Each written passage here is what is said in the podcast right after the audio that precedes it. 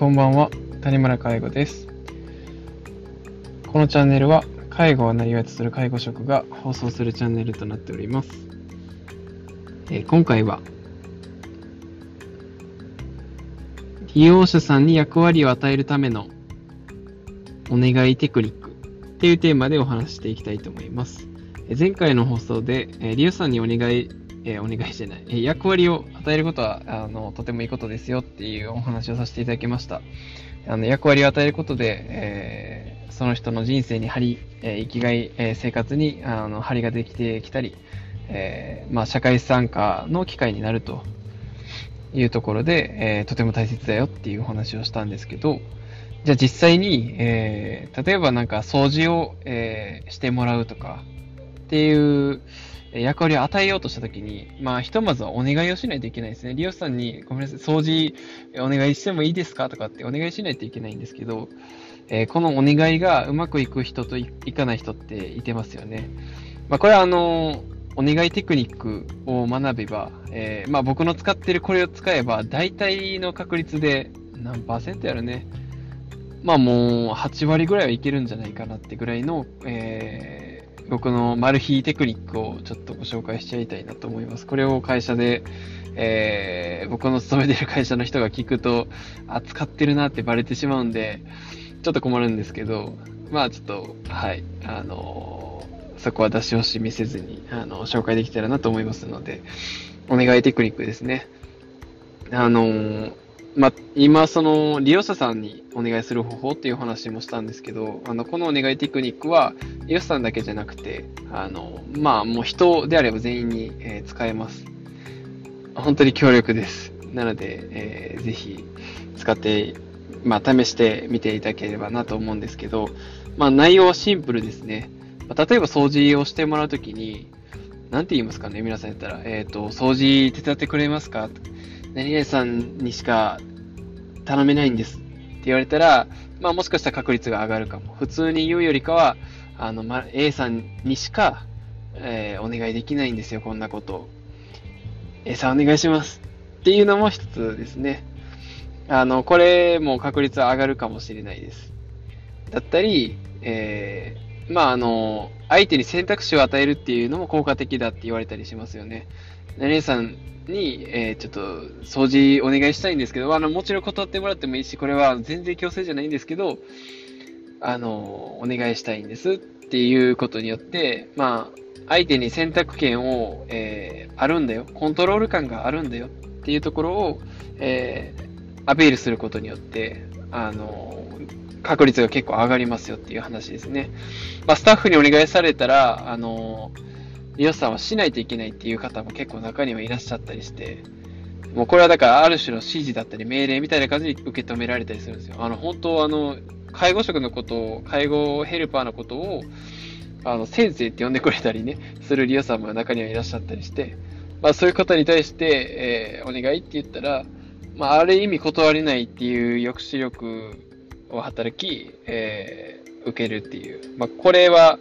ちょっとストレスなんですよ。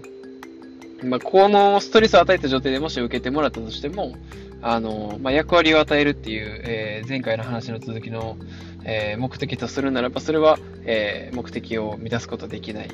ので、えまあ、そういう、えやり方、えっとね、普通にお願いするっていうのは、まあ、いろんなテクニックを一つ使った方がいいよって、何々さんにしかっていうのも、え相手によっちゃ、えっと、押し付け、断れない人もいらっしゃるので、あこの、えっと、 But you are free ですね。えー、これはあの心理学で大悟さんに教えてもらったメンタリスト DaiGo が言ったんですけど、 But you are free。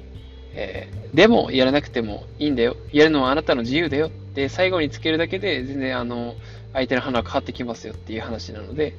で、えっ、ー、と、その効果だけじゃなくて、えー、相手のストレスもだいぶ軽減されるっていう、断るときに関してもストレスがだいぶ軽減されるし、えー、いやいや、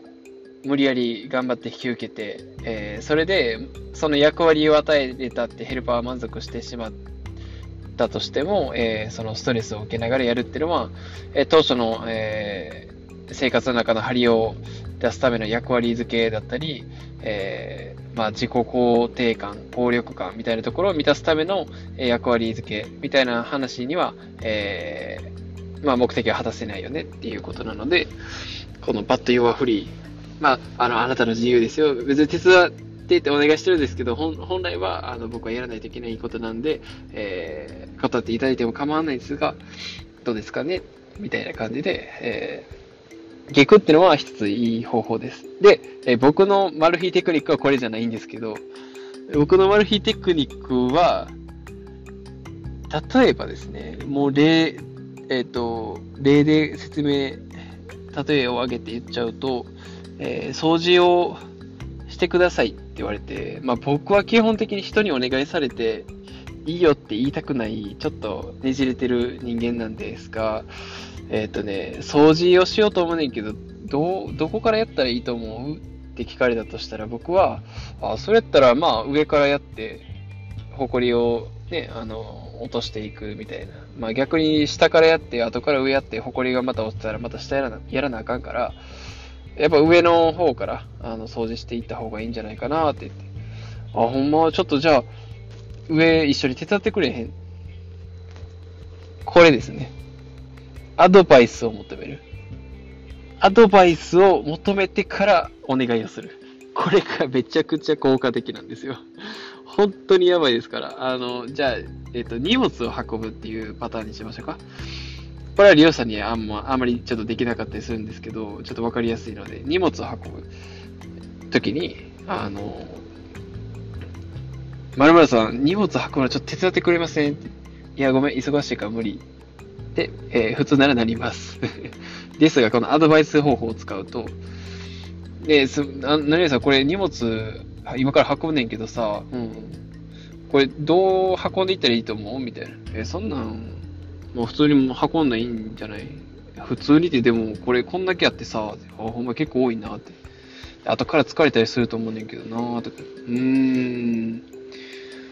んじゃあ、まあ、重たいのを先行って、しんどいのクリアしてから、自分やったら後で軽いの行くかな。あ、ほんま？で、ちょっとだけ手伝ってくれへん？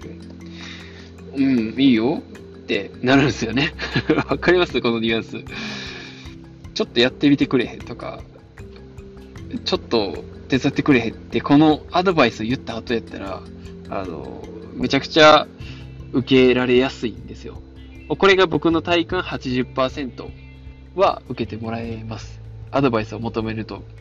これほんとマル秘テクニックでマジで使えるからあんまり言いたくなかったんですけど、でも、あの利用者さんに役割を与えるためにお願いをする。掃除。何々さん、掃除どうやったらいいと思いますとかって言って、で結果的に、あの僕以外のヘルパーさん、皆さんが、えー、まあ、利用者さんに役割を与えることが上手になって、リオさんの、えー、役割を持つことによってリオさんの、えー、生活に張りが出たり、えー、それが生きがいにつながったり、えー、なんか自分の自己効力感、え社会参加の機会になることが一つでも増えるようになるということで 恩着せがましく言いますがあの、本当にだからちょっと、それぐらい使えるものなんですよね。なので一旦ぜひ使ってみてください。ということで、え、今回はお願いの仕方ということで、えー、もう本当成功率の高いお願いを聞いてもらいやすい、えー、お願いの仕方とは、アドバイスを求める。アドバイスを求めるっていうことがすごく効果的だよっていうお話でした。ということで、えー、まだまだ道半ば、谷村介護でした。バイバイ。